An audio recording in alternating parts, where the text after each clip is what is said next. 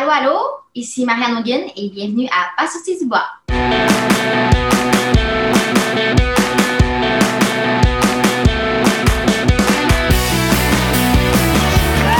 messieurs, votre gagnant du 110 Si tu commences à te sentir bien en courant un ultramarathon, fais-toi-en pas, ça va passer. Grand champion du 125 km. Encore une fois cette semaine, l'épisode est présenté par NAC. C'est plus un secret pour personne, NAC est en train de changer la game en fait de nutrition pour les athlètes d'endurance. Que ce soit avec leur barre Ultra Énergie qui ont le parfait ratio 4 grammes de glucides pour 1 g de protéines ou leur poudre Ultra Recovery qui fait maintenant partie de ma routine d'après-course, NAC offre une gamme complète de produits faits pour toi. Si j'ai piqué ta curiosité que tu veux essayer leurs produits, NAC offre 15% de rabais à mes auditeurs.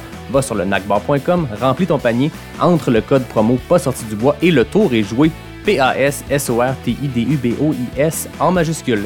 Merci à William, Nico et toute la belle gang de NAC et bon épisode. Ouais, ben, on n'est pas sorti du bois, hein? Bonjour tout le monde, bienvenue à Pas sorti du bois, épisode numéro 29. Et oui, déjà 29. Aujourd'hui, je suis en compagnie de Marianne Hogan. Salut Marianne. Allô, allô, ça va? Ça va et toi? Oui, merci. Merci d'être là. Écoute, ça va être une conversation super intéressante. J'avais hâte de te recevoir. Ça fait un bout qu'on s'était parlé. Là, j'ai trouvé le, moment où squeezer ça dans l'horaire. Puis, euh, t'es vraiment, t'es vraiment le fun à suivre sur les médias sociaux. Tu pars à l'aventure, tu fais de la course, du skimo.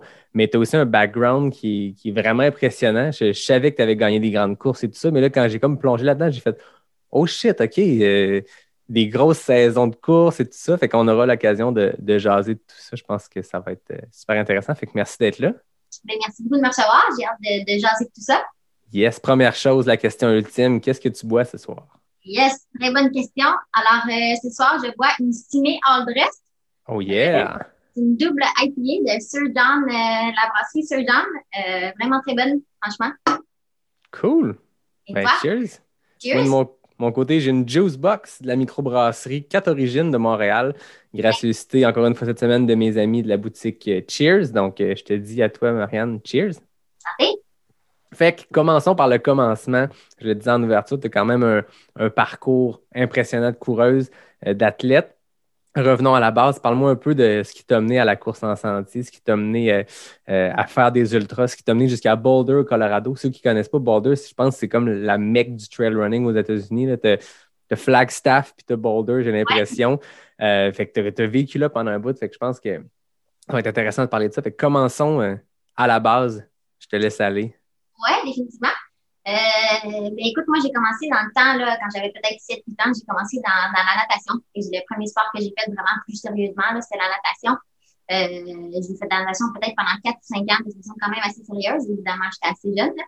Euh, mais tu sais, j'étais- correcte. J'ai toujours été une nageuse correcte. Je me, je me, euh, je me jumelais bien dans l'équipe et tout. Euh, mais à l'école, on a commencé à faire euh, tout ce qui est cross-country, athlétisme. euh, puis évidemment, dans la natation aussi, on faisait plus des entraînements euh, hors terre qu'on appelait, ce que je trouve toujours drôle à dire pour des gens qui ne sont pas des nageurs. Puis je me suis trouvée à vraiment, vraiment aimer la course à pied, en fait. Euh, dès un jeune âge, j'ai commencé à aimer le test bébé à l'école, le, cross-country, l'athlétisme. J'ai commencé à vraiment faire ça. J'ai participé à, aux provinciaux là, toutes, les, toutes mes années scolaires. En fait, j'ai fait des provinciaux, athlétisme, cross-country. Euh, c'est vraiment quelque chose qui, qui m'intéressait beaucoup. Euh, puis ça m'a mené, dans le fond, euh, à changer de sport un peu puis transitionner vers le triathlon. C'est quand j'ai commencé à avoir 13-14 ans, là, j'ai commencé à faire le triathlon de façon plus sérieuse. Euh, je me suis rendue, en fait, euh, sur l'équipe nationale. J'ai fait trois championnats du monde, dans le fond, en triathlon. Puis, c'était vraiment un, sport que, que, que j'aimais beaucoup. Le rêve, pour moi, ça a toujours été, euh, je sais pas vraiment de où c'est venu, mais le rêve, pour moi, ça a toujours été d'aller étudier dans une université américaine.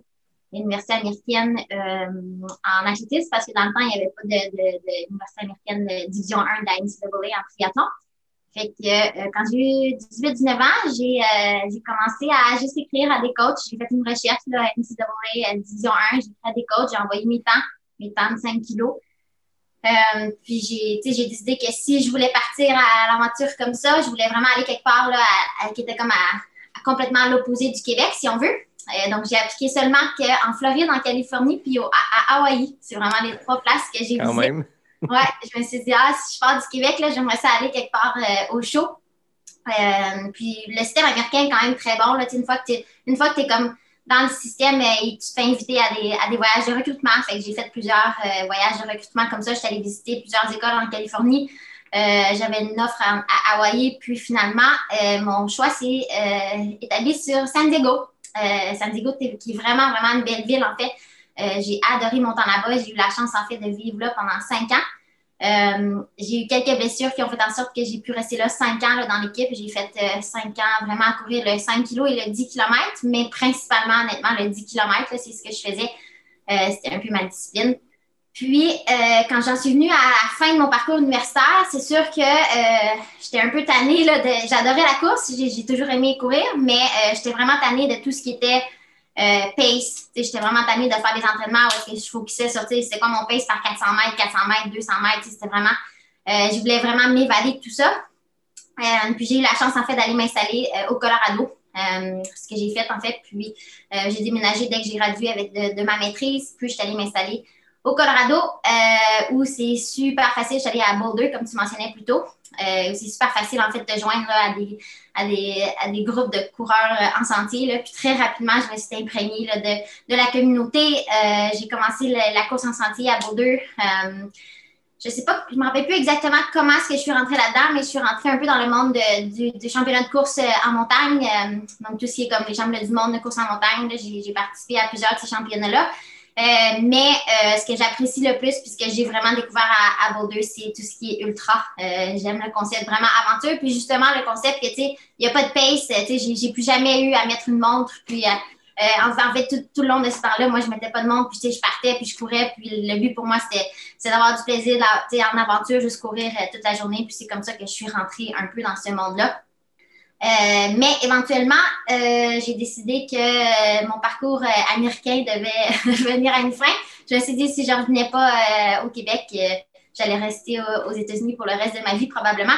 j'ai fait le grand saut en fait en 2017 là, après que je suis en fait c'est là que je me suis joint à l'équipe de Salomon Running puis on est allé je suis allée faire la Transalpine avec avec Mathieu à la fin de tout ça en fait j'ai redéménagé au Québec puis je suis, je, suis, je suis ici depuis ce temps-là euh, j'ai eu plusieurs blessures depuis, depuis ce moment-là, mais euh, c'est un peu où est-ce que je suis rendue aujourd'hui, puis qu'est-ce qui, qui fait en sorte que je suis encore dans le monde euh, de la course en sentier.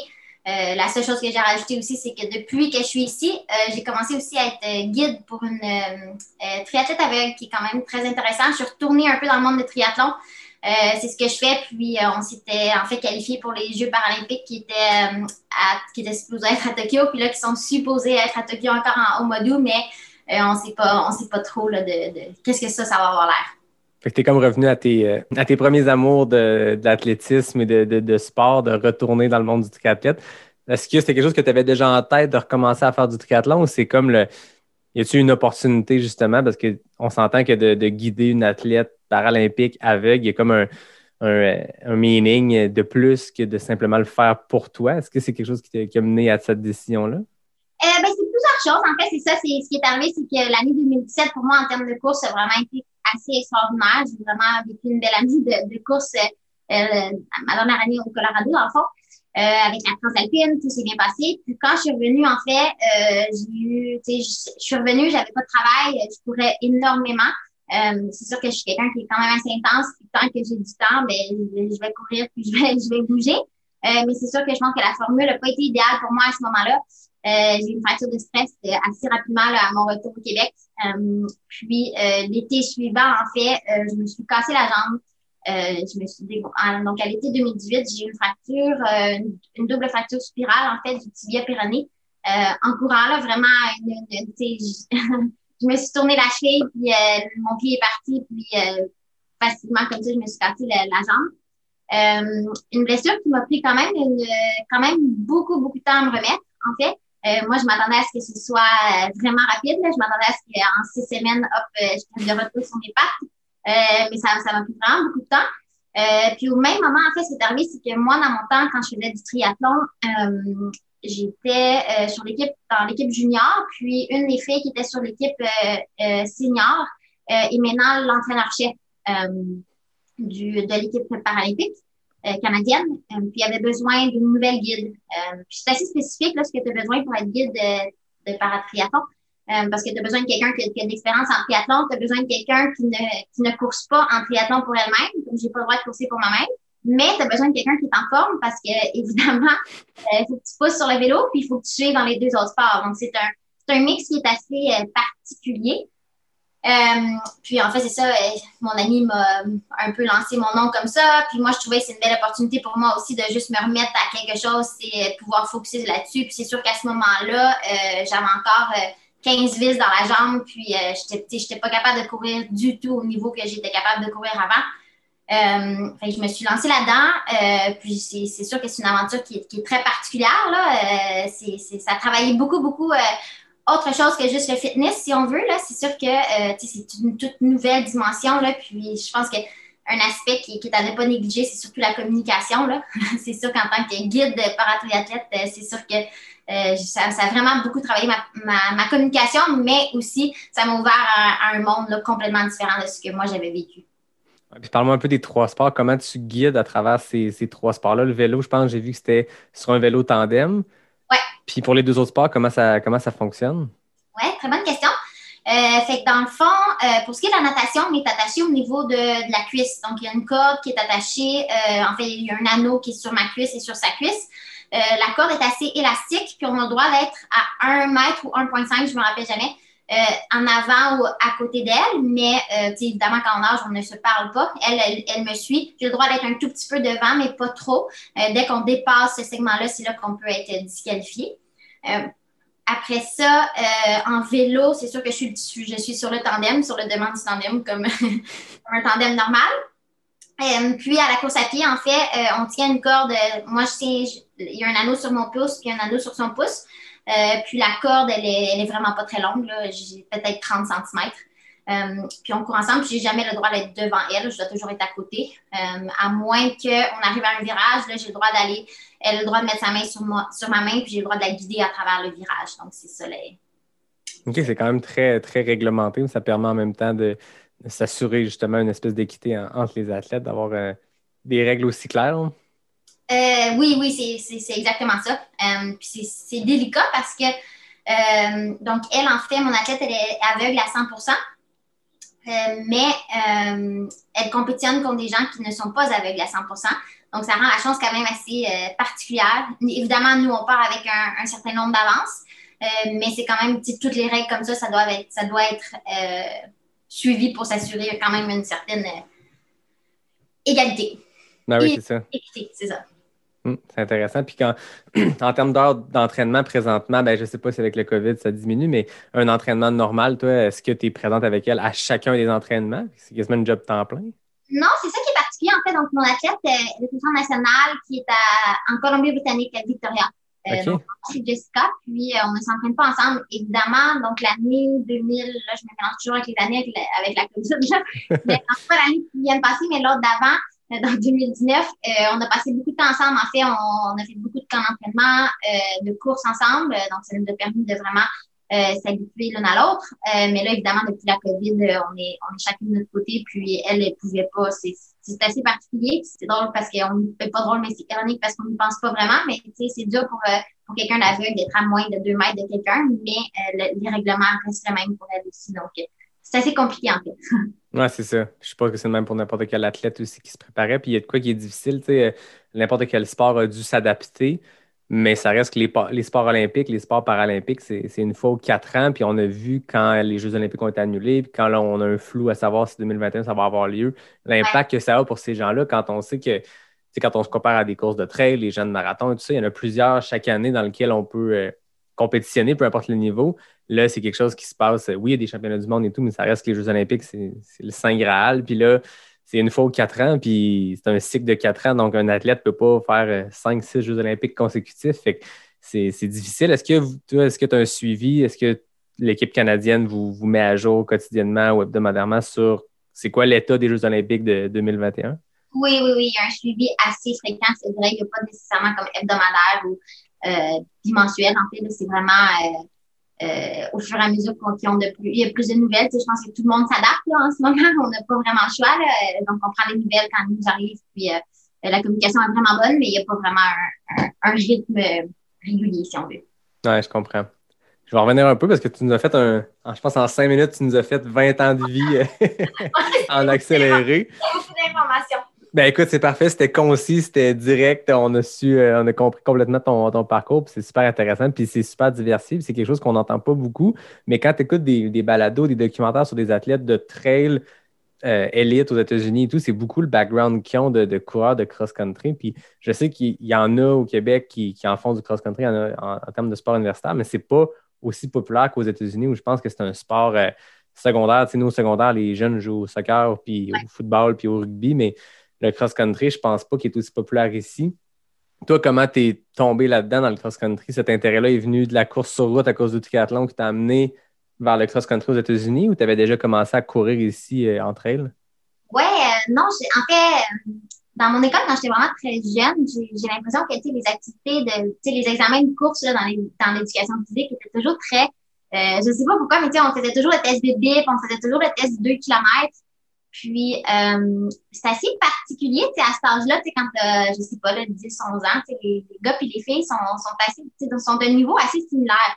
Puis, euh, très rapidement, tu sais, puis je veux dire, je dis pas que c'est nécessairement la seule raison pourquoi j'ai beaucoup aimé ça, mais tu sais, c'est drôle de voir justement, tu sais, comment dans un sport comme la course à pied, à 10, 11 ans, les hommes et les, les, gars et les filles, on dit dans ce temps-là, j'imagine, euh, sont vraiment très égales. Puis ça tu sais, j'ai beaucoup aimé ça. J'adorais les tests de Bible, j'adorais le 2 km. On a commencé à faire le, le, le cross-country. J'ai toujours aimé ça. J'adorais le concept qui était... Euh, c'est assez impressionnant quand tu regardes un cross-country. C'est un peu... Ça, ça, se ressemble un peu entre elles, mais c'est pas pareil. C'est un cross-country dans le sens que tu mets tout le monde sur une ligne de départ. Tu, sais, tu mets comme quatre... Aux États-Unis, des fois, là, il y avait 250 personnes, mais vraiment, c'est une ligne de départ. C'est quand même assez large. Puis, en dedans de comme 200 mètres, tout le monde rentre dans une petite dans une toute petite trêve. Puis euh, c'est vraiment particulier comme, euh, comme, comme exercice. Puis j'ai toujours aimé ça.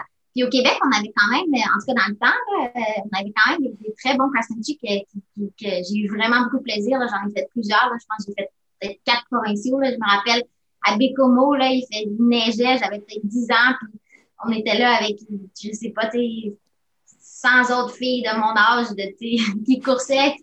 C'était vraiment intéressant comme concept que tu mettais 100 filles là, puis ils partaient.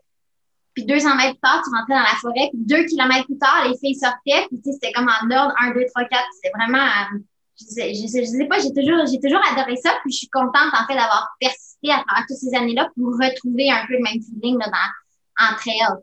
Euh, ça a toujours été un, sport qui m'a beaucoup intéressé, en fait. C'est intéressant. Est-ce que, parce que tu dis, tu as fait du triathlon, tu championnat euh, canadien, championnat mondial et tout ça, en cross-country aussi, sport universitaire, première division de la NCA, c'est très compétitif. Est-ce que tu as toujours eu cet esprit de compétition-là très intense?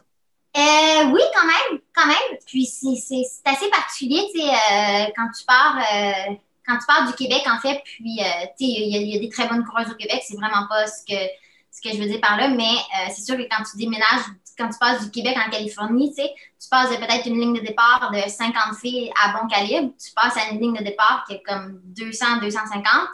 Euh, tout le monde a quand même un calibre assez élevé, c'est assez impressionnant. Les États-Unis ont quand même beaucoup d'argent à mettre dans leur euh, programme universitaire, puis ça paraît. surtout pour les filles, je devrais dire, là, parce que c'est sûr qu'ils ont, une réglementation qui doit donner autant de bourses aux femmes qu'aux hommes aux États-Unis, ce qui est vraiment bien. Puis pour les sports qui sont autres que le football, c'est sûr que les, les, femmes peuvent en bénéficier. Euh, fait que c'est assez particulier, là, je te dirais. Puis, tu sais, ma première, deuxième année en, Californie, c'est sûr que c'est assez stressant, assez intimidant, mais euh, très rapidement, tu, tu, tu, sais comment prendre ta place. Puis, euh, l'esprit compétitif est toujours en toi, c'est certain. Euh, puis l'important, c'est juste justement de ne pas te laisser intimider par, par le gros show, puis tout ce que tout ce que ça représente, puis faire ta course. Puis tu sais, au final, euh, tu peux être vraiment surprise de ta performance là. Oui, puis les Américains, je pense qu'ils ont une façon de, de célébrer le sport puis de, de, faire un événement autour de ça. Puis chaque les sports universitaires, c'est partout. Moi, je suis un, un, gros fan de football depuis que j'ai joué au secondaire. Puis tu regardes le football américain, Division 1, puis c'est des plus grosses foules que la NFL. le sport universitaire américain est plus populaire que le sport national professionnel. Il y a plus de monde, puis je pense que après ça, tu te mets à ça, tu regardes d'autres sports, puis c'est le même dans n'importe quel sport, il y a un gros, gros engouement. Et ça va être trippant de te dire, je, pars du Québec, je m'en vais à San Diego University, puis tu vis cette espèce de Ben, tu disais tantôt en ouverture, euh, je sais pas c'était quoi la fascination que j'avais pour l'université américaine, mais on dirait qu'on a ça dans, je sais pas si les films, dans le cinéma américain, les séries télé. Moi, quand j'étais jeune, ce que j'écoutais, il y a une fascination autour de ça, de, tu sais, je veux dire, les, euh, les euh, sororities, je sais pas ce qu'on en français, les, les, fraternités. Les fraternités, ouais. Il y a vraiment quelque chose de fort sur le sport universitaire, puis je pense que il y a quelque chose aux États-Unis qu'on ne vit pas beaucoup au Québec, au Canada, l'espèce de sentiment de communauté universitaire qui est très, très, très, très fort. Ça devait être trippant de, de vivre ça. Puis, y a-t-il une grosse communauté, justement, à San Diego University? Oui, oui, c'est ça. Donc, moi, je suis allée à SDSU, donc San Diego State University. Puis, euh, c'est assez impressionnant, en fait. Comme tout ce que tu racontes, puis tous les films, c'est vraiment, euh, c'est niaiseux à dire, mais c'est vraiment la réalité. pas là, puis, c'est des facilités, c'est des, c'est des facilities, là, c'est vraiment, là, comme des, des édifices incroyables, des, des salles d'entraînement qui sont incroyables. C'est tout ce qui est, euh, physiothérapie, moi, moi, quand je suis allée là, ça m'a vraiment là, épaté. J'en revenais pas. Le niveau de service que tu as, là, je veux dire, tu as, des salles complètes de bain de glace, des salles complètes de physiothérapie.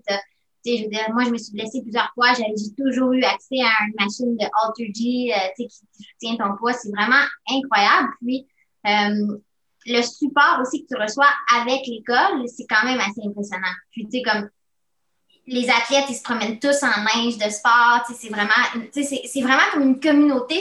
C'est très étrange comme feeling. En fait, c'est vraiment comme une, une fraternité en, différente que les fraternités qu'on voit dans les films. Mais c'est vraiment, tous les athlètes, en fait, font juste porter, pendant cinq ans, moi, je te dirais que j'ai porté peut-être 75 en du linge SDF euh, de course. Puis c'était vraiment normal. J'allais en cours, puis c'est ça que je portais. Puis tout le monde en fait, c'est comme ça que tu reconnaissais les autres athlètes sur le campus. Puis, tu sais, si tu étais un athlète sur le campus, tu étais un ami de l'autre athlète. Il y avait vraiment, c'était vraiment un.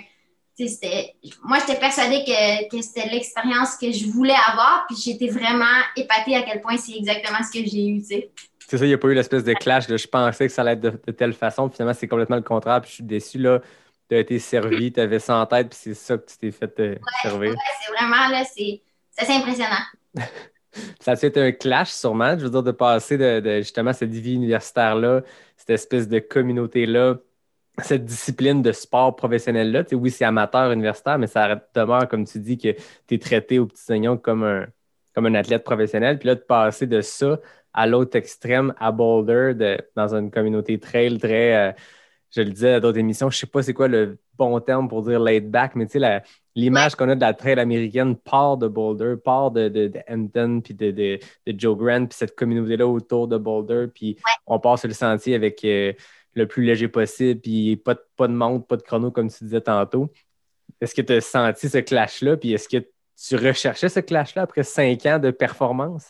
Je te dirais que oui, je te dirais que dans un certain sens, je, je suis absolument ravie d'avoir fait les cinq années que j'ai faites, mais euh, j'étais prête à passer à autre chose. J'étais vraiment prête à, c'est comme je t'ai dit, je veux dire, je pouvais plus, même aujourd'hui, je pourrais pas concevoir aller sur la piste puis faire 20 fois 400 mètres. dans ma tête, je pourrais pas concevoir faire ça, ça ne m'excite pas, c'est pas ce que je veux faire.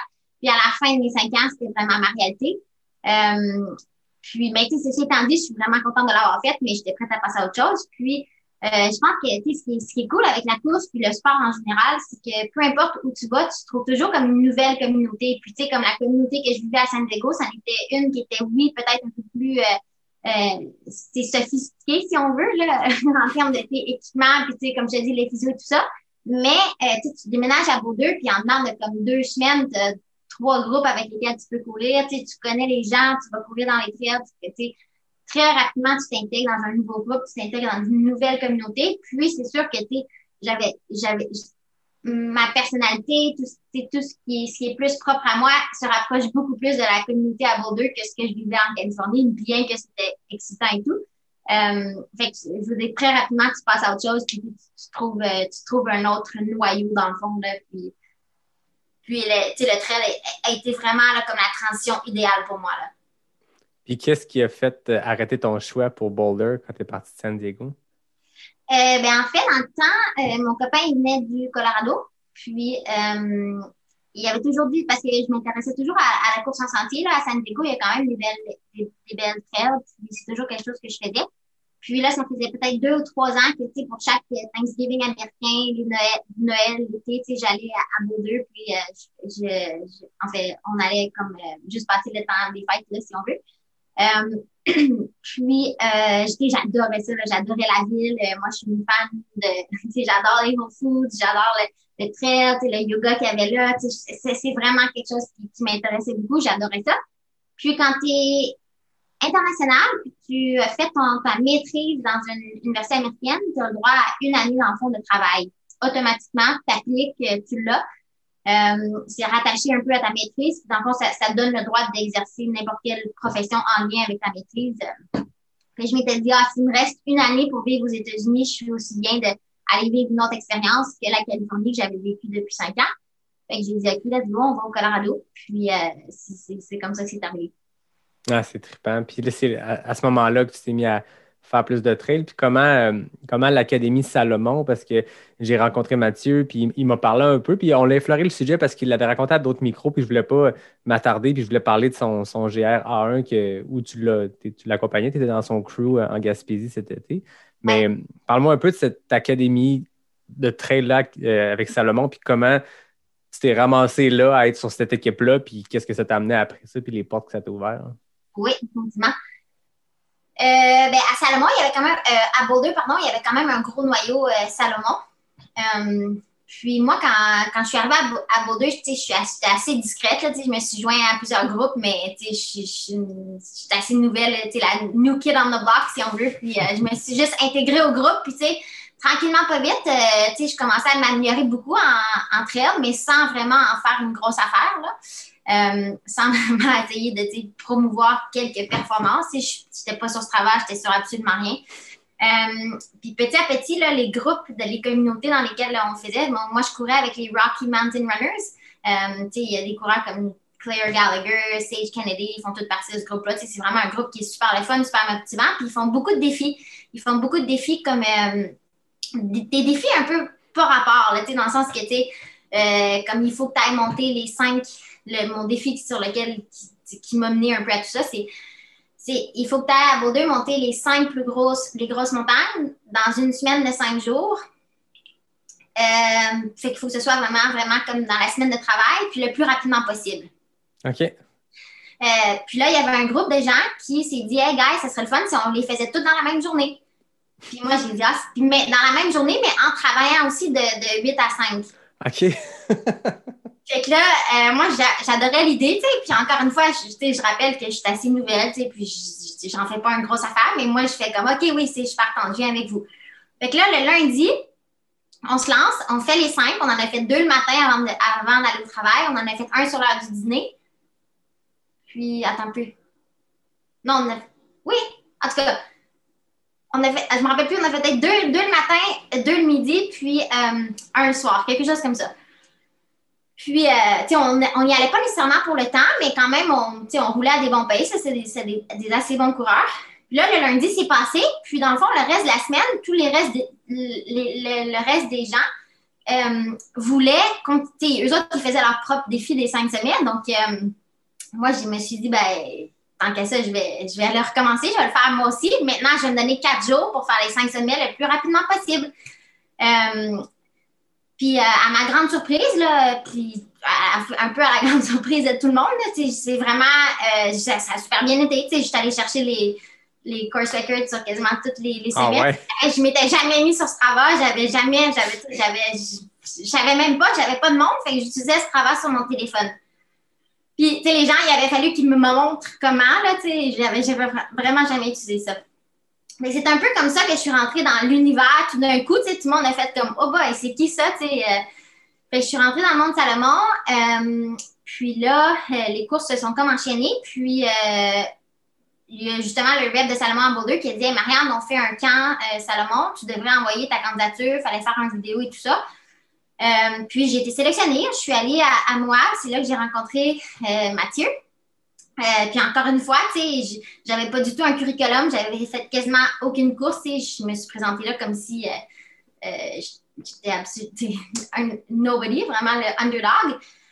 tout le long du camp, j'étais vraiment très subtile, tu vraiment pas la fille en avant. Puis, dans le fond, ce qui arrivait, c'est qu'à la fin de ce camp-là, la personne qui gagnait le 80 km de Moab Behind the Rocks était envoyée à Chamonix, puis par la suite envoyée à, à la Transalpine. Peu importe ce qui arrivait à Chamonix, c'était vraiment ça qui se passait. Euh, puis encore une fois, on a fait de la course, puis tu sais, j'ai fait les 80 km.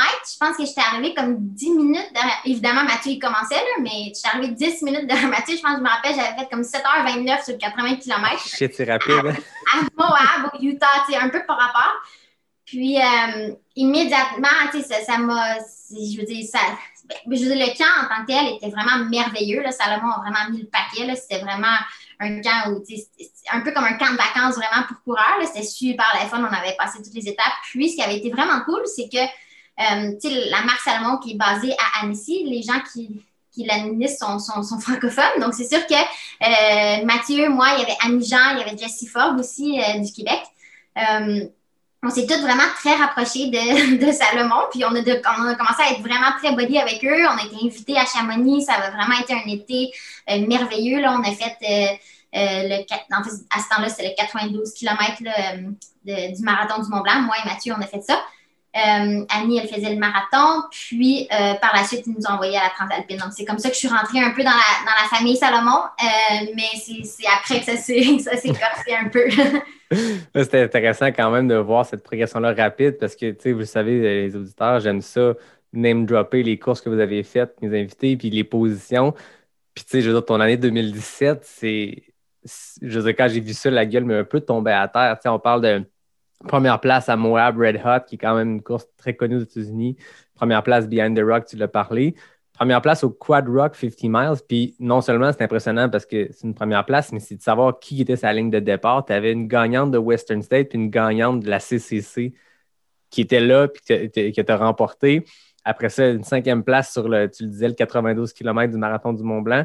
Sixième place à Speed qui est probablement le 50K le plus compétitif aux États-Unis. Je ne veux pas me tromper, mais Speed Ouais. Goat, c'est un peu une. On rough celle-là, mais ouais. J'en doute pas. Il paraît que c'est complètement fou. Parle-moi un peu de Speed Goat. Ceux qui ne connaissent pas Speed Goat, c'est Carl Melzer qui est le, la personne qui a gagné le plus de 100 miles dans l'histoire du monde. Tu sais, le, le, le Oka Speed Goat est nommé en, en son nom, l'espadrille. Puis il organise un 50K sur un, dans un centre de ski en Utah. Puis il paraît que c'est brutal comme course. hein. Ouais, c'est assez brutal. Euh, c'est assez brutal aussi, tu sais, pour ta... c'est vraiment ma première vraie saison d'ultra. Euh, puis, tu sais, moi, je me, je me faisais rentrer un peu, comme je dis, un peu comme toutes les courses que j'ai faites que tu as nommées, c'est tous des courses qui ont dit, Marianne, tu devrais faire cette course-là. Puis moi qui réponds, OK, ouais, pas de problème, inspire-moi, tu sais, parce que, souvent, c'est des gens, tu sais, c'est des organisateurs qui te le demandent. En tout cas, moi, j'étais excitée, j'étais là, oui, inspire-moi. Puis quand je suis arrivée au speed goat, là, j'ai réalisé que ah, là, ça commençait à m'en faire pas mal. Là, j'avais fait, euh, moi qui avais jamais vraiment, j'avais peut-être couru 1,80 avant dans ma vie, là, ça faisait, tu sais, le troisième vraiment là en dedans de comme trois mois euh, à des vitesses. ah, Ça m'a rattrapé, là, le speed goat quand même, c'est la course qui m'a rentré dedans. Là. Euh, puis comme tu dis, c'est un, parcours qui ne pardonne pas parce que euh, c'est 50 km, mais c'est que c'est que des montées à pic. Dans le fond, tu montes la montagne de ski, tu descends la montagne de ski, tu remontes une autre, un autre versant de la montagne, c'est que ça pendant 50 km. J'étais, j'étais, comme on dit en bon français, assez explosée, là. J'ai terminé la course, puis euh, j'étais j'étais ravie d'a- d'a- d'avoir été la faire, mais euh, c'était une expérience pour moi, puis quand même une, une belle leçon, là, je te dirais. Tu dirais que cette première saison-là comme été, euh, je suppose, plein d'apprentissage parce que c'est des premières un peu à chaque fois, des premières expériences, des premières places aussi, mais des premières expériences. Mais première saison aussi, tu sais, euh, j'ai l'impression que tu as fait ce qu'on fait toute notre première saison, qu'on se dit, OK, on se lance là-dedans, puis tu enchaînes les courses à une vitesse un peu, euh, un peu effrénée. Oui, oui, oui. Oui, ben ça, m'a servi de leçon, mais en même temps, euh, j'ai l'impression que j'avais encore beaucoup de leçons à apprendre. C'était pas mes dernières leçons à apprendre, disons.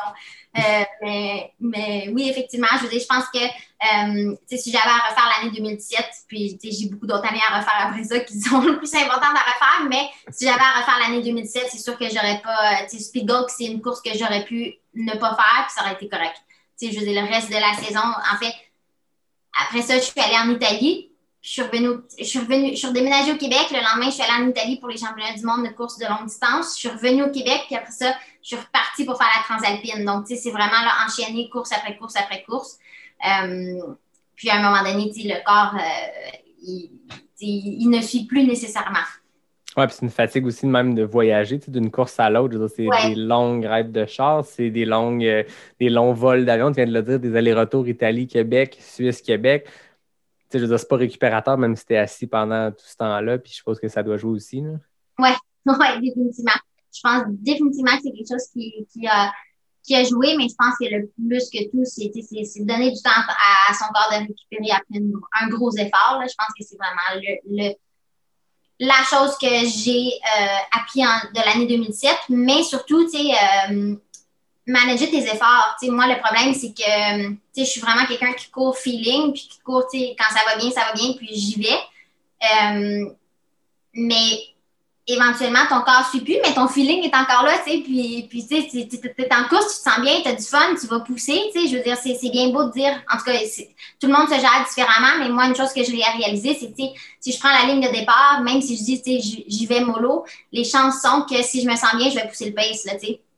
Puis je pense... il y a toujours l'engouement des courses aussi qui joue, je pense, une ligne de départ, puis le fait d'être dans un événement, c'est pas comme un, un, petit samedi matin dans le trail, on le fait tous, mettre des courses à l'horaire comme étant des des préparations où on se sert d'une course comme étant une longue distance ou un week-end choc en vue d'une autre course, mais il y a ça sur papier qui est cool, puis après ça, été rendu sur place, puis t'es comme shit, Janada sort, puis il y a du monde autour, puis je te confirme que c'est le même dans le mid-pack aussi, puis pas une question de compétitivité de battre les autres, de juste de dire je vais pas payer mon inscription pour aller euh, planter des fleurs puis euh, sentir les arbres. Je suis là pour, pour pousser le pace, comme tu dis, puis, puis se donner. Puis je pense qu'on se fait tout jouer un tour avec ça des fois. Là. Ouais, ouais, ouais, définitivement.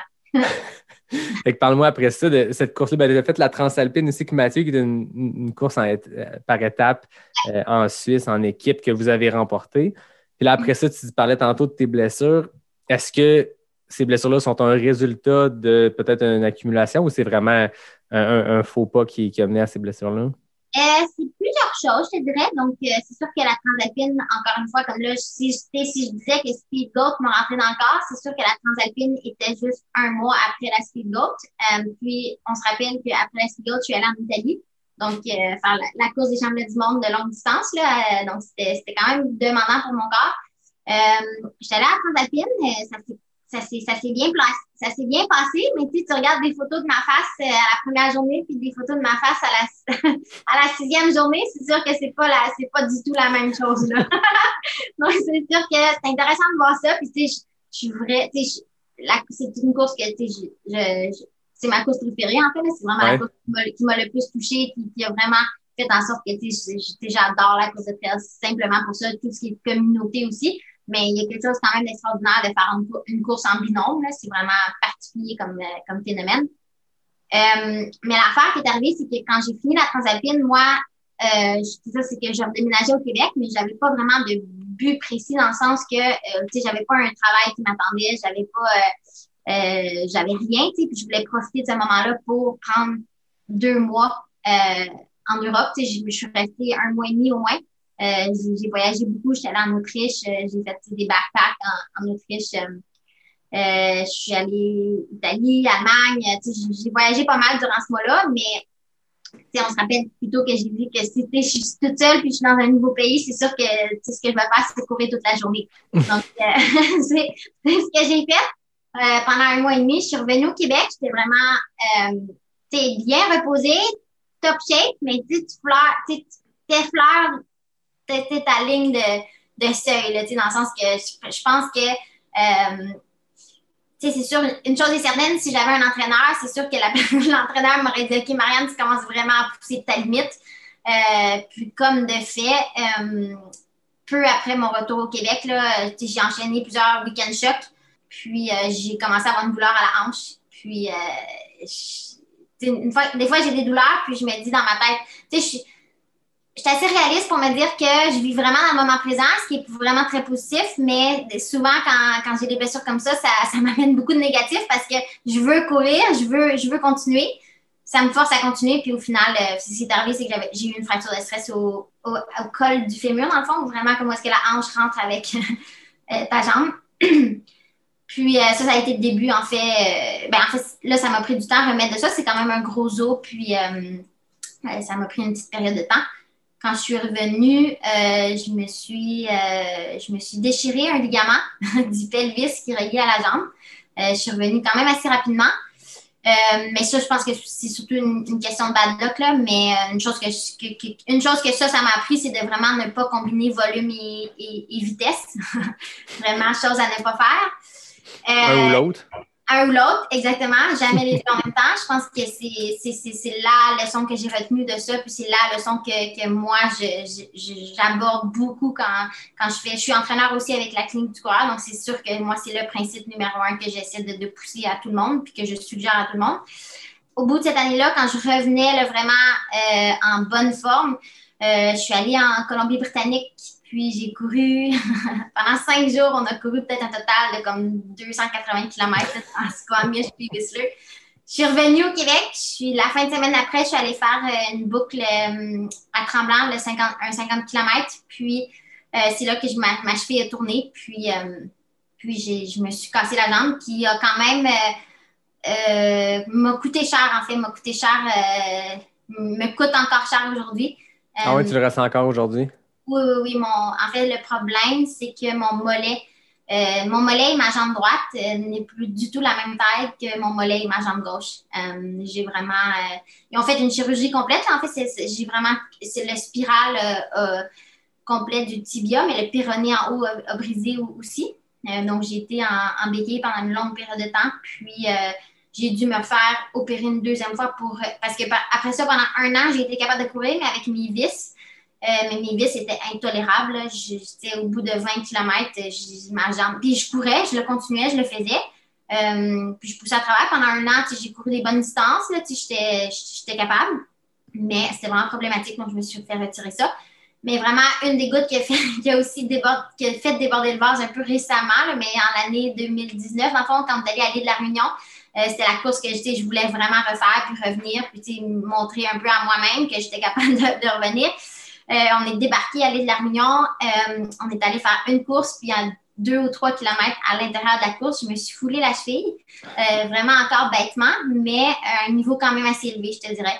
je me suis foulée, tu sais, Blaise, il, il, arrêtait pas de rire que c'était un niveau 2, mais parce qu'après ça, ce que je voulais faire, moi, c'était faire la course quand même, mais ma cheville était, était bleue, là, je veux dire, ma cheville au complet était bleue.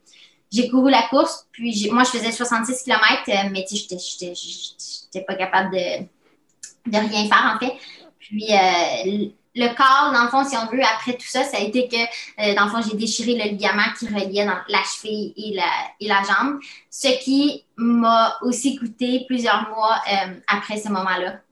puis, c'est là, c'est pour ça que je te dis, tu sais, comme moi, c'était très important pour moi de faire la course juste parce que j'étais allée à la réunion, j'étais là avec tout le monde, tout le monde était vraiment dedans, puis je voulais vraiment participer.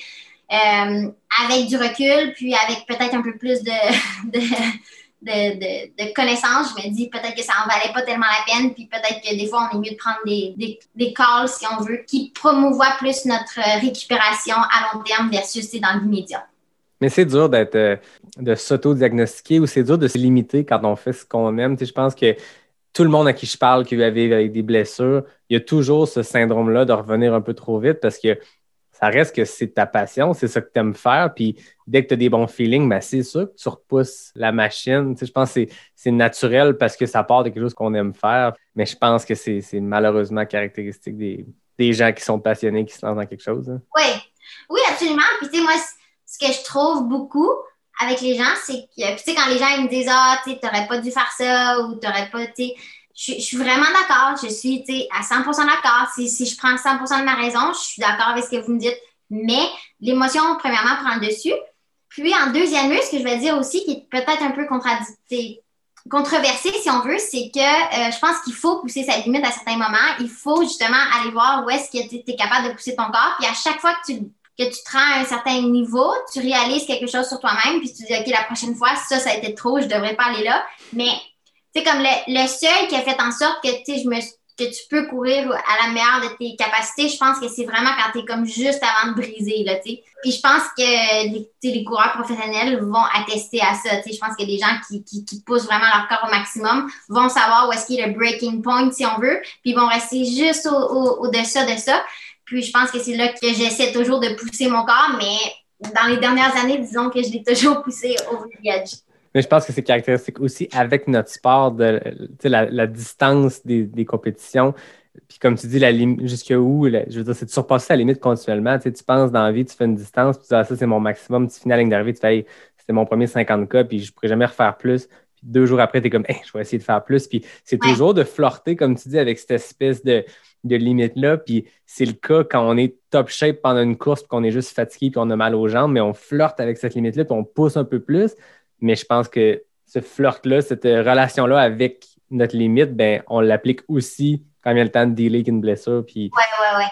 Ouais. Est-ce que, est que tu penses, parce que tu, tu parlais de ton parcours universitaire, que tu as cinq ans d'entraînement universitaire, division 1 d'NCAA, très, euh, très discipliné, je suppose, parce que je veux dire, t'es. Puis là, tu es comme tombé dans l'autre extrême qui est euh, la course en trail où c'est très euh, libre, un peu désorganisé, puis tu n'as plus besoin de faire tes 20 fois à 400 mètres parce que c'est ça qui est supposé être fait. Tu peux juste partir en montagne. Puis est-ce que tu penses que c'est ce clash-là d'un extrême à l'autre qui t'a amené à justement faire des petits week-ends, de revenir à Québec puis faire 50 km à Tremblant pour le fun, de, cette liberté-là que ça t'amène du sport que tu n'avais pas peut-être pendant cinq ans? Oui, c'est sûr. Ben, c'est sûr que, tu euh, depuis euh, mon très jeune âge, je suis un régime d'entraînement que, j'ai un coach, puis je fais exactement l'entraînement qui est écrit sur le tableau, puis, c'est ça qui est ça, puis le pace qu'il faut que je dois faire, c'est le pace que je vais faire. Puis là, tout d'un coup, je me retrouve dans une situation où c'est moi qui gère tout ça, euh, ce que j'adore, premièrement, parce que c'est la première fois de ma vie que je suis un peu libre à, à, pousser mes propres limites et à justement aller les voir, bien que mes entraîneurs ont fait beaucoup pour moi dans, dans mon passé, là, c'est pas exactement ce que je veux dire. Euh, mais euh, ce que je préfère par-dessus tout avec le trail, c'est plus justement l'idée que, euh, si je reçois un message texte un soir à 9 h, puis la personne me dit, hey, demain matin, est-ce que tu vas aller courir 50 km? tu sais, j'aime avoir la liberté de dire oui. Puis, en fait, l'affaire avec moi, c'est que je vais toujours dire oui. si je reçois ce texte-là, c'est sûr que la réponse est oui. C'est sûr que je suis là, à moins que je n'ai pas déjà quelque chose de planifié. Donc, c'est. Mais c'est ce que j'adore, tu sais, c'est ce que j'adore, puis c'est ce que je vais toujours faire. Puis même si les gens, tu sais, même si toute la logique et la raison derrière Marianne, tu devrais pas faire ça, je, je, sais très bien que je vais continuer de le faire. Puis, euh, mais j'ai énormément de plaisir, là. Je veux dire, pour moi, mes fins de semaine, c'est la liberté totale. Puis, tu sais, c'est ce que je recherche, puis c'est ce que je veux justement dans la course en sentier. Puis est-ce que tu retrouves ça un peu avec le skimo? Ben, je ne sais pas depuis combien de temps tu en fais, mais je sais que l'hiver, ça semble être ton, un de tes sports de prédilection. Skimo ou ski de randonnée, je ne sais pas lequel euh, tu fais. Oui, en fait, j'ai un splitboard. J'ai un. Moi, je suis vraiment. OK, tu descends en board. Ah, ouais, je descens en board. Euh, oui, ça, sais, j'ai commencé ça au Colorado aussi, là, la même, le même groupe de personnes qui faisaient de la course. Là, euh, petit à petit, je me suis joint aux gens qui allaient faire du, du split et du, du skimo euh, la, la, la fin de semaine. J'y allais souvent avec, euh, avec Kat Bradley qui a gagné euh, les, la Western State. elle était entraîneur de ski avant, donc on faisait souvent les week-ends, on partait toute la journée, puis on faisait juste monter la montagne. Puis j'adorais ça. Puis l'hiver au Colorado est quand même extrêmement, il est merveilleux. Là, je veux dire, le ciel bleu, il fait quand même assez chaud. C'est vraiment surprenant. Au Colorado, il y a beaucoup de neige, mais il fait très chaud. Euh, c'est vraiment un sport que j'ai adoré. Puis je pense justement, ce qui est comme quand j'ai fait la Red Hot 55 km, puis que j'aime pas ça de ça, mais que je l'ai gagné, euh, j'avais j'avais pratiquement pas couru là, les, les fins de semaine avant ça, tout ce que j'avais fait, c'était du split, puis c'était des fins de semaine vraiment relax. Puis j'allais, je, je suis allée faire la Red Hot un peu avec des amis juste parce que les gens justement ont dit Marianne, veux-tu faire la 55? J'ai dit pas de problème, je suis là. Euh, puis finalement, c'est ça qui est arrivé. Mais tu sais, je trouve vraiment que c'est un outil euh, qui est super important. En fait, euh, ça, c'est une chose aussi que je retiens de mon expérience, là, c'est d'alterner les sports. Je trouve ça super important. Puis je pense que tout ce qui est ski de rando, splitboard, tout ce que tu veux, ski mo, c'est vraiment une façon exceptionnelle de faire ça. Puis en plus, ce que j'aime le plus, c'est que ça te permet, tu mettons que tu fais du ski mo, tu peux en faire vraiment pendant comme 8-9 heures. Là. Il n'y a pas de. Il n'y a pas d'impact. Il y a, beaucoup moins, en tout cas, que, de la course. Fait que, il y a une fatigue physique, il y a une fatigue cardio, une fatigue musculaire, mais c'est ça, c'est dur à dire. Moi, je le vis un peu avec le ski de fond, puis c'est un peu la même affaire. C'est que tu peux te pousser à des limites d'endurance que d'habitude, tu arrêtes ou tu es rendu au bout du rouleau parce que ton corps est juste plus capable d'avoir des impacts sans arrêt. Alors que là, tu as la fatigue, tu sens tes quads parce que tu travailles, mais tu n'as pas d'impact, puis le lendemain, tu te lèves, tu es comme top shape. Ouais, ouais, c'est cool. Puis ce que je trouve fun aussi, c'est parce que quand tu jumelles les deux, tu sais, mettons que tu fais une grosse journée de ski puis là, à la fin, tu vas courir une heure ou quoi que ce soit, tes muscles de course sont quand même très fresh. mais tu as passé une journée complète à faire du dénivelé. C'est assez exceptionnel. Puis je pense que c'est super intéressant, ça aussi, pour les gens. Puis je pense que les gens devraient expérimenter ça parce que c'est comme ça que tu vas voir dans une course, maintenant que tu fais un ultra, puis euh, il y a une section qui est flat.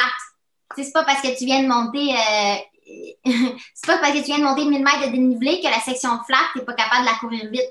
C'est un peu. Euh, c'est des muscles complètement différents. Euh, mais c'est des muscles qu'il faut absolument travailler. Puis, en plus de ça, je veux dire, c'est une façon exceptionnelle de passer toutes tes fins de semaine dehors. Là. C'est clair. Puis là, j'en ai parlé beaucoup avec Julien euh, Yamba du ski mot, du ski de randonnée. Mais là, moi, je sais ce que c'est, mais pour les gens qui savent c'est quoi du splitboard, par moi, c'est quoi la différence entre ça et du ski mot? Oui, absolument. Donc, le, le splitboard, en fait, c'est une planche qui est, qui est vraiment splittée en deux. Euh, donc, ça, ça, ça, permet, dans le fond, aux euh, snowboarders ou aux planchistes, si on veut, euh, de, de, de, de, joindre la, la, la ben, en fait, le concept de monter, de monter en pot de phoque, là. Donc, ce qui arrive, c'est que tu splits ta, ta, ta, ta, planche en deux, puis tu euh, es capable de faire deux skis. Fait que tu montes comme, euh, comme quelqu'un en ski. Donc, c'est exactement pareil. Ça prend un peu plus de temps avec la transition, mais honnêtement, si je la fais vraiment de façon all-out, là, ça me prend peut-être 30-45 secondes de plus. Là, J'exagère peut-être, là, mais euh, si, moi je suis à l'autre puis l'autre personne est relax, là, mais mon point c'est que c'est pas pas un trop gros problème là, pour la personne qui suit en ski. C'est ça, c'est pas un enjeu de j'aime pas ça faire ce sport-là parce que ça prend trop de temps de transition, non. non, non, non, Ouais, puis moi, en fait, j'ai commencé, j'ai décidé que je voulais m'acheter une spit parce que j'ai fait de la planche là, depuis les depuis j'ai 12 ans peut-être. Puis je me disais, justement, si je pourrais aller dans, les, dans le backcountry du Colorado, j'aime vraiment mieux me retrouver avec un outil avec lesquels je suis, je suis, je suis confortable à travailler. Oui, je pourrais skier. J'ai déjà skié de 3 à 12 ans, mais le plus gros de mon, mon ski est vraiment plus en snowboard. C'est vraiment une option exceptionnelle pour tous ceux qui veulent. Puis les gens qui se le demandent, euh, le speedboard n'est pas nécessairement beaucoup plus, plus lourd. Il est quand même un peu plus lourd qu'un set de skimo léger, là. Euh, mais un set de ski de randonnée, c'est assez similaire. OK, c'est intéressant. J'avoue que d'en faire aussi un rocheux, ça doit être un méchant trip parce que tu parlais des conditions de course du Colorado qui sont exceptionnelles, mais les conditions de neige, c'est une autre game. Tu sais, c'est les rocheuses, c'est comme dans, dans l'Ouest canadien. Oui. Ouais, c'est vraiment beau. Puis euh, là, c'est un peu la même situation au Québec. Je vous c'est sûr que tout le ski de randonnée a un peu explosé cette année. Euh, je suis vraiment contente de voir qu'autant de personnes euh, profitent de, de, des montagnes et de l'extérieur. Mais c'est sûr que ça a rajouté des règles supplémentaires. Euh, puis, tu sais, le cas au Colorado, oui, il y avait beaucoup de gens qui le faisaient, mais tu sais, quand moi j'étais là, je sais pas comment c'est exactement maintenant, mais il y a trois ans, là, euh, tu pouvais pratiquement aller sur n'importe quelle montagne, à n'importe quelle heure, monter. Euh, oui, des fois, il y avait des pistes prédéterminées, mais c'est super facile, c'était gratuit. Tout ce qu'il fallait que tu fasses, c'est que tu signes un waiver. c'est vraiment un sport qui est super accessible, qui, qui, qui, qui, est parfait pour la course à pied puis la, les ultras, là, en fait. Ouais, j'ai l'impression que le Colorado, je l'ai vu un peu quand j'étais à Flagstaff, puis ça semble avoir un beat qui un peu comme dans les, euh, dans les Alpes françaises. C'est que ici, les centres de ski où tu peux pratiquer tes sports, il faut que ce soit un centre qui est organisé parce qu'il y a des remontées, il y a des pistes, puis nos montagnes sont, sont remplies de sapins puis d'arbres. Fait que tu peux pas aller sur n'importe quelle montagne qui existe, où c'est beaucoup plus difficile faire du ski je veux ski de rando, tu peux, tu peux te trouver une trail puis te l'inventer à travers une montagne, mais alors que là-bas, ben, c'est des monts qui sont chauves. Fait que j'ai l'impression, à Flagstaff, où je voyais le monde partir, j'allais courir, puis je voyais le monde partir justement avec leur gear, mais c'est pas un centre de ski. Ils font juste. Il y a une montagne de 3000 mètres, je vais aller la monter puis la redescendre dans la poudreuse, puis je vais être seul au monde. Oui, oui, oui. Il y a quand même beaucoup de spots là, que tu peux trouver assez facilement, puis de façon assez sécuritaire. C'est sûr que tu ne vas pas trop dans les, les 14 000 pieds. Mais euh, les 13 000 pieds, là, quand même vraiment beaucoup de super beaux spots. Là. Puis, tu sais, euh, euh, plus, plus l'hiver avance, dans le fond, plus tu peux faire des grosses, des, grosses expéditions dans le sens que tu arrives en vélo, tu stationnes ton vélo, tu montes en split, tu descends, puis tu reviens en vélo. Quand, quand, la section qui est en vélo, tu es quasiment en température d'été, mais à 13 000 pieds, il y a quand même de la belle neige. Là, donc, c'est vraiment le fun. Là. Ah, c'est un méchant trip. Puis là-bas, c'est ça, il y, a, beaucoup de monde qui font ça. Puis tu le vois quand, je veux dire, n'importe qui qui fait un peu de trail se met à suivre des, des coureurs, des coureuses de ce coin-là. C'est ça, c'est du gravel bike jusqu'au pied de la montagne. Tu montes à la course ou tu, quand c'est l'hiver, tu peux faire ton gravel bike. C'est malade. C'est comme, j'ai l'impression que c'est comme le meilleur des deux mondes. Il y a une raison pourquoi c'est la mecque du trail running puis de ce, type de, sport de plein air-là. C'est que tu es un peu le, meilleur des deux mondes. Oui, exactement. Oui, c'est sûr que Boulder, là, pour tous les pour tous les trailers, là, je vous suggère, là, même juste une visite d'une fin de semaine, ça vaut vraiment la peine. Euh, L'ambiance dans la ville est juste, euh, tu as l'impression de, de, de, vivre dans un, à la ligne d'arrivée d'un ultra. Là, je veux dire, c'est vraiment l'ambiance dans la ville, tout le monde porte euh, du linge de sport. C'est vraiment très, très, très axé sur euh, le sport. Là. Comme moi, c'est une chose qui m'a incroyablement frappée quand je suis revenue au Québec. Là. Puis évidemment, c'est pas tout le monde qui est comme ça, mais comme à Boulder, j'avais oublié que la cigarette existait. J'avais complètement oublié que les gens fumaient. C'était vraiment pas un concept qui. qui euh, je suis revenue à Montréal, puis tu cours, puis dans le fond, tu vois les gens qui fument. J'étais là, et eh, mon Dieu! J'en prenais pas. J'étais là, mon Dieu, je pensais que la, la cigarette était, était éteinte. tu me fais penser que je réalise que ça fait quoi, 12 mois qu'on est en confinement, pile 12 mois au moment où l'épisode va paraître. Ouais. Puis, tu sais, je réalise que j'ai pas vu, senti de cigarette depuis probablement un an ou à peu près parce que d'habitude, comme tu dis, on le voit, mais tu sais, quand dans ton cercle d'amis proches ou de famille ou de. Si tu côtoies pas ça, on n'est plus habitué, mais j'avoue, je, je m'ennuie pas de ça, moi, courir en ville quand il y a foule, puis une, une belle run où tu prends une bonne bouffée d'air frais, puis tu ne restes pas de la cigarette. C'est ouais, ouais. c'est un challenge supplémentaire. c'est sûr.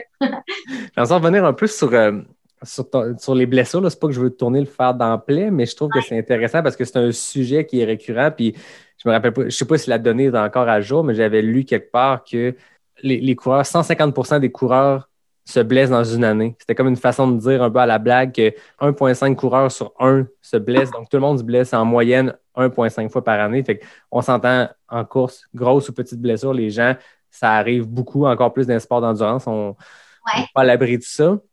Comment tu as vécu cette série de blessures-là? Parce que, tu sais, on, on le disait, là, 2017, grosse année, euh, gros succès. As la liberté de courir les distances que tu veux, de parcourir le monde. Puis là, boum, blessure par-dessus blessure. Comment tu l'as vécu euh, personnellement, émotionnellement, de vivre avec ça continuellement puis de ne pas pouvoir pratiquer ton sport? Hein?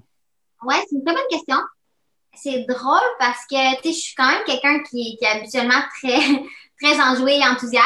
Euh, puis, c'est sûr que j'avoue quand même ouvertement que ça a été, assez difficile, mais il n'y a aucun doute que je suis passée au travers, puis, euh, je veux dire, euh, t'apprendre tout ça, puis il y a beaucoup de côtés positifs, puis, euh, c'est sûr qu'il y, y, a plein de choses à apprendre, mais c'est quand même intéressant de, de, de, faire ton deuil de certaines choses. C'est vraiment, je pense que pour moi, c'est ça qui est arrivé. Je, je, je, je voulais être, je voulais continuer sur ma lancée. C'était vraiment un objectif qui était, qui était très clair pour moi quand je suis revenue m'installer au Québec en 2017. Euh, puis une série de décisions que moi-même j'ai prises, que moi je suis responsable. C'est ça qui arrive aussi, c'est quand tu n'as pas d'entraîneur, puis c'est toi qui fais ça. C'est sûr que tu sais, ça te remet euh, en question euh, tes processus, ce que tu fais. ça te remet aussi, ce qui est intéressant, tu sais, c'est quand, quand ta vie est tellement axée autour de la course à pied, quand tu ne peux plus courir, tu te retrouves un peu avec un, avec un vide. mais, tu sais, ceci étant dit, je veux dire, je suis quand même quelqu'un qui, a plusieurs autres passions. C'est pas juste la course à pied. Puis, tu sais, j'ai une famille, des amis, tu sais, un travail. Au même moment, je me suis trouvé un travail. Puis, tu sais, je suis rentrée à fond là-dedans. Puis, tu sais, c'est super important. Pour moi, c'est ce qui, m'a ouvert les yeux, en fait, de l'importance de te diversifier, de trouver différentes choses, de, ne pas juste te focuser sur une seule chose parce que euh, éventuellement, euh, il va arriver quelque chose, puis ça va arriver à tout le monde, puis je veux que tout le monde touche du bois. je le souhaite à personne, mais euh, comme tu dis, statistiquement, euh, la blessure va arriver. Puis, c'est juste une question de voir comment est-ce que tu peux rebondir de tout ça. moi, qui, écoute, une leçon qui, qui, est assez incroyable pour moi personnellement, puisque je trouve que j'aime ça la partager avec les gens parce que je trouve ça vraiment, je trouve ça vraiment incroyable, c'est que comme après tout, tout ce que j'ai dit, puis tout ce que j'ai fait, puis et tout ça, moi, quand après six mois de ne pas avoir pu courir, tu sais, que j'étais en, en, béquille, puis que j'avais des vis dans les jambes, puis même quand je me suis fait retirer les vis, quand j'ai recommencé à courir, c'était dur. C'était, c'était incroyablement dur. J'avais de la misère à courir. J'avais de la misère à courir 5 km. J'avais vraiment de la, mon corps n'était juste plus habitué. Euh, j'avais mal aux hanches. J'avais vraiment, je me sentais complètement plus la même personne. J'avais plus de cardio. J'allais courir avec des gens. J'étais là, mon Dieu Seigneur, je, je pourrais plus jamais redevenir la personne que j'étais. Puis, ce que je trouve super intéressant, c'est que, si tu continues puis tu persistes, tu vas y arriver. Puis, je, suis revenue à courir des distances, euh, sais, quand même assez euh, proches du, du, monde d'ultra. Puis, sais, pas exactement ce que je faisais avant, mais quand même assez élevé, là, des, des, des, semaines à volume assez élevé. Mon cardio, il revient tout le temps. Puis, puis je me remets, mais tu sais, je me mets toujours à la place des gens qui se mettent, qui, qui, qui débutent dans le monde ultra, qui débutent dans le monde de la course. Puis, je me dis, tu sais, je, devrais servir d'exemple comme quoi tu es capable de pousser à travers, puis ton corps, à un moment donné, il va s'adapter, puis petit à petit, il va s'adapter au, à l'entraînement que tu fais. Puis éventuellement, tu vas être capable de faire ce que tu, que tu entraînes ton corps à faire. Puis je pense que pour moi, ça, a été vraiment un eye-opener, si je peux me permettre de dire. je me rappelle, après, euh, je m'étais fait retirer mes vis. J'avais été vraiment un mois forcée à ne pas courir du tout parce que c'est quand même euh, assez traumatique. J'avais deux plaques puis 15 vis dans la jambe. Puis pour moi, un mois, je m'étais dit dans ma tête, ah, il n'y a rien là. après un mois, je vais être capable de revenir puis je vais courir sans problème je suis revenue à courir, puis je me rappelle la première fois que j'ai couru 10 km, là, mes hanches étaient raquées pendant comme trois jours. Ça m'a vraiment là, bouleversée quasiment. Là, c'est comme ça que les gens sentent quand ils se mettent à courir, quand ils commencent à courir, puis je les comprends de trouver ça dur. Euh, mais moi, je, pense que si je peux être un message positif à travers tout ça, c'est vraiment de dire, tu pousse à travers, puis à un moment donné, ton corps, il va s'adapter, puis tu vas pouvoir aller, aller atteindre les objectifs que tu veux atteindre, puis que tu entraînes ton corps à atteindre. Je pense que c'est ça. C'est ça qui, en est ressorti pour moi. Hum, c'est intéressant. Je pense qu'il y a une notion aussi d'être patient. Tu ça serait se mentir de dire que quand tu arrêtes une période de temps X, que ce soit un mois ou un an, peu importe à cause des blessures, il faut être patient, il faut être conciliant, puis il faut, faut, y réfléchir de se dire je vais recommencer à la base. moi, j'ai un, ami que je vais éventuellement recevoir au balado qui est un gars qui, je veux dire, fait un podium à Bromont Ultra. Tu sais, Dom, c'est un solide coureur au Québec. Puis il y a eu une série de grosses blessures.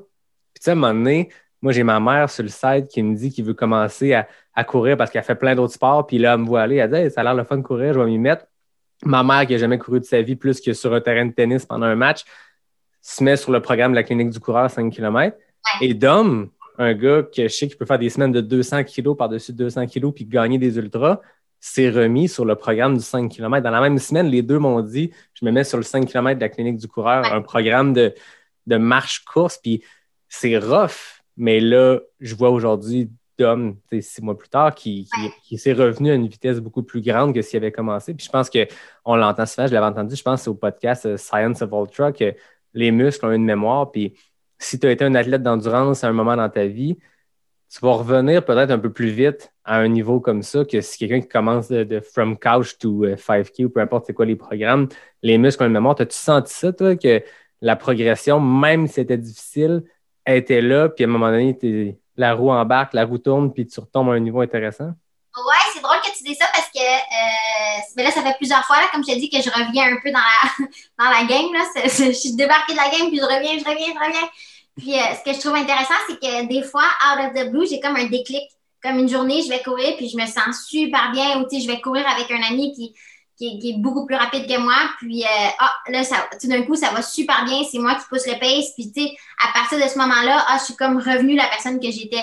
Euh, je trouve ça vraiment intéressant. Je ne sais pas exactement qu'est-ce qui fait en sorte que j'arrive à ce moment-là, mais je sais que ça m'encourage toujours quand, quand je suis justement, depuis, depuis 2017, là, quand, quand, je, quand je viens proche de revenir, je me dis à un moment donné, le déclic va arriver, puis euh, ça va repartir, la machine va être repartie, puis on, on va être good to go.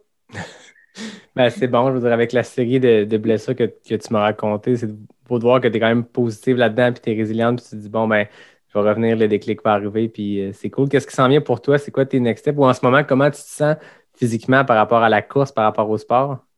Euh, en, ce moment, je te dirais, je me sens quand même très bien. Je te dirais que le déclic, je l'ai senti il n'y a pas trop longtemps. Yes! je suis quand même très contente. Euh, je me sens vraiment bien. Je me sens de mieux en mieux. En fait, chaque semaine est vraiment euh, je vois beaucoup d'améliorations, euh, autant de point de vue musculaire que cardio. Là. Euh, je sens beaucoup mon cardio revenir, puis être beaucoup moins raqué après des, des, longs efforts.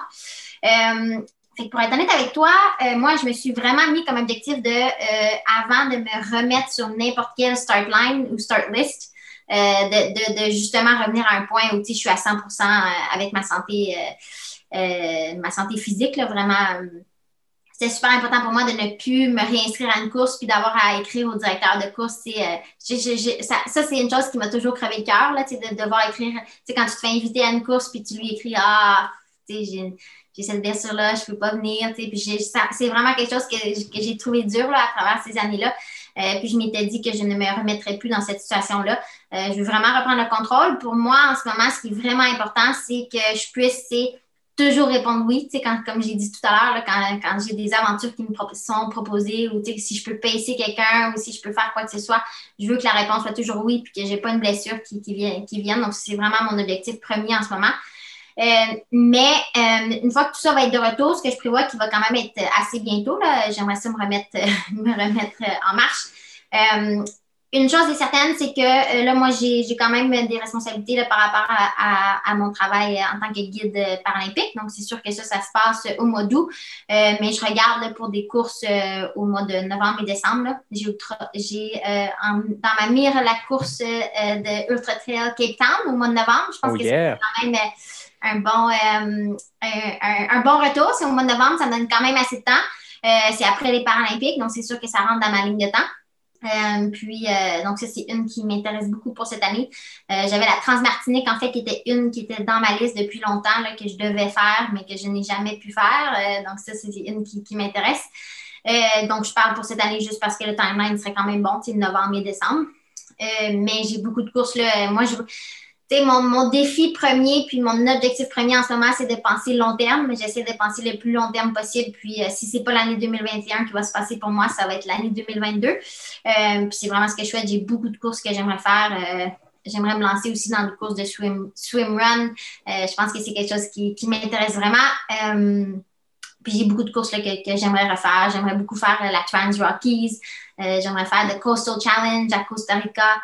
Euh, donc, c'est toutes des choses que, comme je te dis, qui, qui, m'intéressent vraiment, puis que, mais je veux vraiment m'assurer d'être à top shape avant de pouvoir euh, me réinscrire à quoi que ce soit.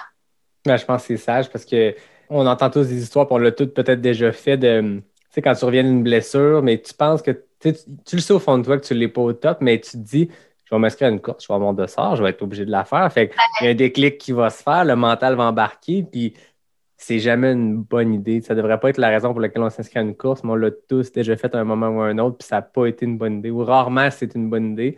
Et je trouve ça sage. Puis est-ce que ces trois années-là, un peu plus euh, à l'écart de la compétition de dossard sur le gilet, puis on part, puis à plutôt t'entraîner, puis à prendre plaisir, comme tu disais, dans tes escapades de fin de semaine, de dire je pars à l'aventure et tout.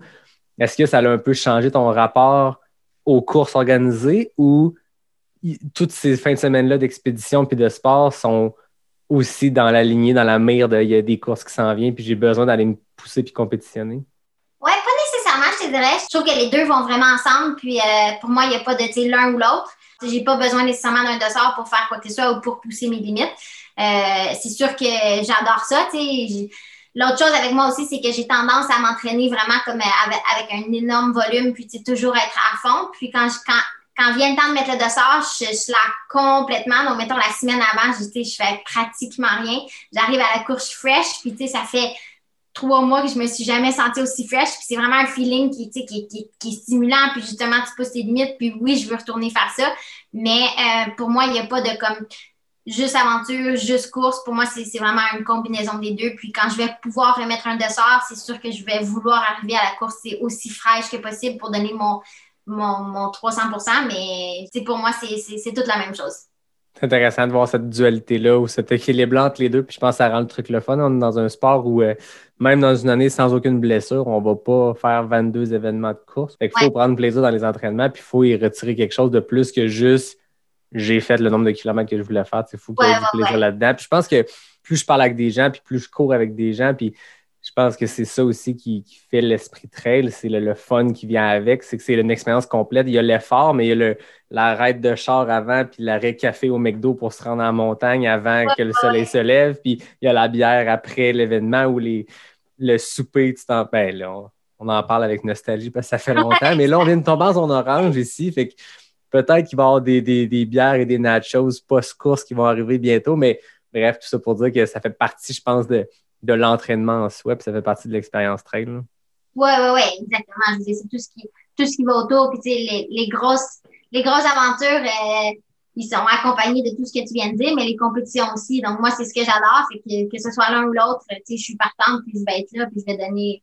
je vais donner mon maximum dans un sens dans un sens qui est juste différent. c'est une aventure, peut-être que je vais pas arriver complètement reposée, mais je vais arriver prête à, à, compléter l'aventure, puis euh, c'est ce qu'on va faire. Ah, c'est cool. un truc que je voulais faire avant qu'on termine. euh, J'aime ça faire des liens entre mes invités parce que c'est une petite communauté, fait que tout le monde se connaît. Cet été, j'ai reçu, euh, j'ai reçu Mathieu Blanchard suite à son, euh, son record de GR A1 sur le sentier en Gaspésie.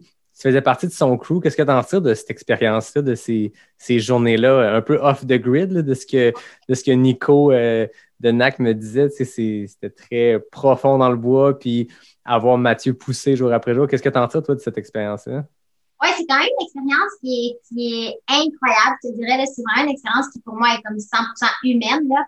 Euh, je trouve ça vraiment cool parce que, euh, dans le fond, Mathieu a choisi un peu sa crew par rapport à ses propres euh, critères, si on veut. Mais, euh, le- la chose qui nous a vraiment tous unis, c'est que on est tous des gens qui, qui, qui adorent vivre. Tu sais, tout simplement, là, on était, il nous a rempli, il a rempli une vanne de quatre personnes, si je peux dire, comme quatre joyeux lurons, là. Euh, en fait, c'est quand même intéressant parce que tu te retrouves dans une, tu sais, comme moi, je me suis retrouvée dans une bande avec deux Français, Jay, euh, Québécois, qui, qui s'occupait de tout ce qui était euh, film et tout. Euh, mais on était vraiment juste ces quatre personnes qui avaient le même but. Dans le fond, c'était d'accompagner Mathieu dans son défi. Euh, mais on avait toutes la même façon d'opérer dans le sens que euh, s'il y avait moyen d'avoir du plaisir, on allait avoir du plaisir, mais le travail allait être fait. Il n'y avait aucun doute par rapport à ça. Mais ça nous a vraiment, c'est- c'est vraiment intéressant parce que je les connaissais pas, je les connaissais pas du tout, les trois personnes. Nico un peu quand même, là, à travers NAC, mais euh, je le connaissais pas. Euh, puis ça a donné comme six jours d'aventure dans une van en camping avec trois autres personnes que tu te mets à, clouer quelqu'un. On a tous le même objectif. Euh, les fous rires qu'on a eu, les aventures qu'on a eues.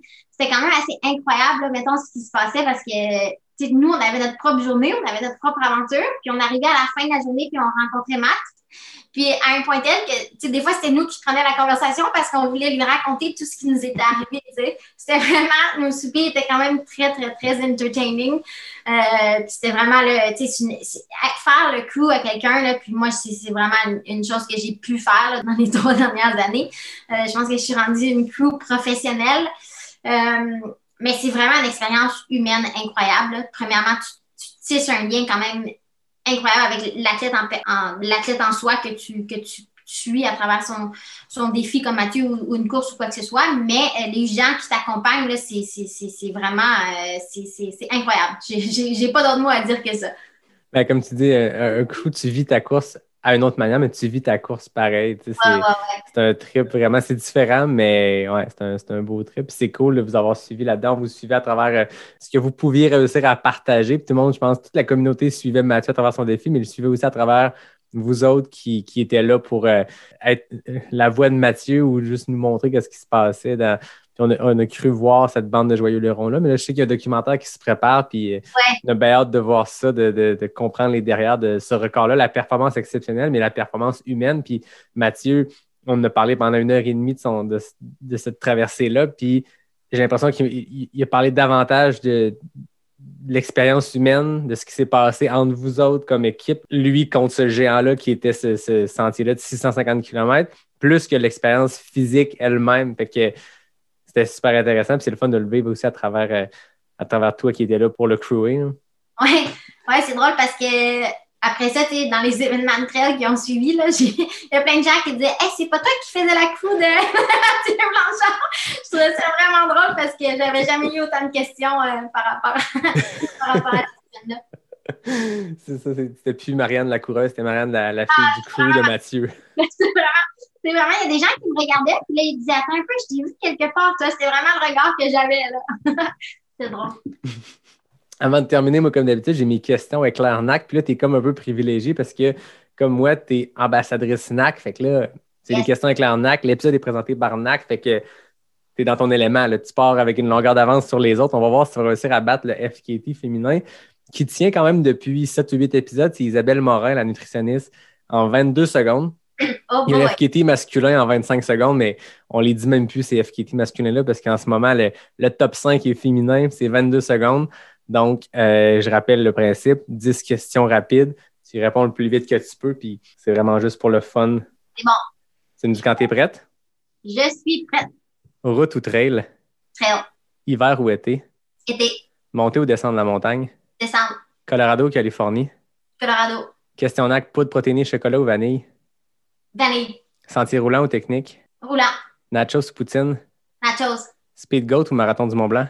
Mont Blanc, 50K ou 50 miles? 50 miles. Pacer ou pas de pacer? Pacer. 21 secondes. Yes! Et voilà! On a un nouveau record. Trois dernières années. Très, très fort. Écoute, à ta première tentative, comme sur tes cinq montagnes au, au Colorado, bam, direct le record. Pareil pour les questions éclairs. 21 secondes. Félicitations, Marianne. merci, merci. Tu as l'honneur que je vais comme te dire ton nom sans arrêt pour les prochains épisodes, puisque tant que le record ne sera pas battu, je le répète comme ça à chaque épisode. Donc, euh, voilà, ton nom sera dans chaque épisode. J'ai hâte d'écouter des épisodes. Je les, écoute de, je les écoute de toute façon, mais euh, ça me donne une petite motivation de plus. Ben oui, c'est ça exactement. Voir si mes prochains invités euh, bon, vont venir te chercher euh, ton record. Je tiens à le dire, euh, pour le prochain épisode, euh, ça ne sera pas un record féminin qui va pouvoir être battu parce que j'en sois un homme. Donc, c'est un coureur de Boulder. Fait que là, il y a comme un lien, le fun, qui s'est comme fait vraiment par hasard.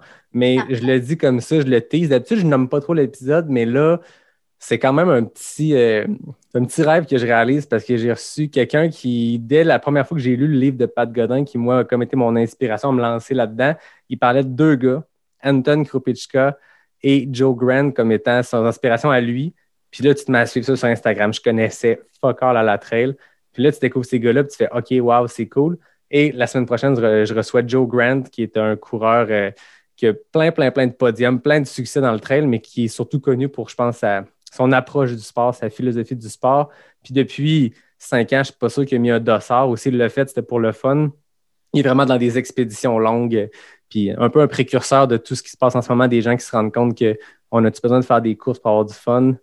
Pas nécessairement. Il y a des belles expéditions qui se peuvent. Donc, la semaine prochaine, ce sera Joe Grant. Donc, c'est le lien entre mes deux invités, Marianne et Boulder, et Joe Grant qui, qui vivait à Boulder pendant un, bon temps. As-tu déjà couru avec lui au Colorado? Euh, oui, ben, des fois, il venait avec le groupe, mais euh, c'est sûr qu'il ne pourrait, pas, pourrait pas me reconnaître ou quoi que ce soit. Mais il, fait, il est parti le Adventure Lodge, je crois, euh, à Boulder. Puis euh, j'y suis allée plusieurs fois, puis il était là. Puis c'est vraiment un athlète extraordinaire, mais surtout vraiment très sympathique. Puis c'est bien qu'il parle le français également. Je pense que c'est un, un atout pour, euh, pour ton podcast, certainement. Ben, c'est ça. J'aurais pas de problème à faire des entrevues en anglais, mais on dirait que je veux comme le garder. Tu sais, c'est un podcast québécois de trail. J'ai eu du fun à recevoir quelques fois des athlètes internationaux, mais là, c'était comme une opportunité en or de dire, hey, il parle français. Ouais, Puis, c'est- euh, puis ceux qui connaissent pas le nom de Joe Grant, vous avez une semaine pour aller lire ce qu'il fait euh, parce que ça va mettre la table pour euh, la belle discussion. Mais aujourd'hui, la belle discussion est avec toi, Marianne. Puis merci beaucoup de ton temps. C'était vraiment cool. mais merci beaucoup de m'avoir reçu. Où les gens peuvent te suivre pour euh, te suivre dans tes aventures et éventuellement dans tes, tes futurs succès de trail? Euh, bonne question. Je suis principalement sur Instagram. Euh, nouvelle euh, addition, là, je vais peut-être m'ajouter sur, euh, sur l'équipe. En fait, je vais probablement m'ajouter sur l'équipe Cross là, avec euh, une nouvelle monde. Donc, peut-être que petit à petit, on va me voir plus sur Strava. Euh, Oh. Je ne sais pas à quoi ça va, à quoi ça va regarder, mais c'est sûr que j'ai un compte là-dessus. Mais sinon, c'est c'est principalement sur Instagram et euh, Facebook. Donc, Cool. euh, Donc, toi, tu mets pas tes courses ou tes, euh, tes entraînements sur Strava? non, je les mets pas, mais juste parce que je suis vraiment quelqu'un qui, qui est plus feeling. Mais euh, petit à petit, avec le monde de triathlon, je suis comme retournée un peu dans. C'est- le fun un peu de voir les. les, les juste la vitesse à laquelle tu as monté une montagne une journée, puis la vitesse à laquelle tu l'as monté l'autre journée. Je pense que c'est c'est ce qui, ce qui m'a poussé à vouloir retourner là-dedans juste pour me comparer moi-même, pas nécessairement avec les autres, mais juste voir un peu euh, mes propres améliorations, puis quand le déclic se fait, justement. Très cool. Bon, ben, on va te suivre cette année pour euh, tes Jeux Olympiques. On, on le souhaite que les Jeux Olympiques 2021 aient lieu. Ce serait vraiment cool. Je pense que c'est une belle expérience qui t'attend si tout ça a lieu avec, euh, avec euh, ton athlète en paralympique. C'est cool. Puis on va te souhaiter une année sans blessure, puis des expéditions, du gros fun dans les sentiers, pas de bobos, puis ben des bières d'après-course. Merci. Je souhaite pouvoir en partager une avec toi bientôt. Excellent. De- dès qu'on a un événement, si t'es là, je suis là, on cheers à la ligne d'arrivée. Ça fera longtemps que tu es arrivé. Moi, j'arriverai plus tard, mais on prendra une bière. Merci, Marianne. Puis, euh, comme d'habitude, je remercie David Hébert qui signe le design graphique. Je remercie mon ami Fred Desroches. Puis, euh, je remercie tout le monde qui nous écoute semaine après semaine. On, est mercredi aujourd'hui à l'enregistrement. Moi, c'est ma journée tripante où je lance l'épisode, puis je vois, euh, je vois les gens répondre. Je reçois plein de messages. Fait que c'est toujours tripant. Puis, j'aime ça quand les gens me disent Hey, je connaissais pas telle personne. J'ai vraiment découvert quelqu'un de le fun. Puis, je pense que c'est ça le but, c'est de mettre des gens inspirants de l'avant, puis de rendre une belle philosophie de course, puis une approche du sport qui, qui est super intéressante. Fait que merci d'avoir pris le temps. Merci beaucoup. Donc, à tout le monde, on se dit à la semaine prochaine pour un prochain épisode de Pas sorti du bois, le podcast 100% trail.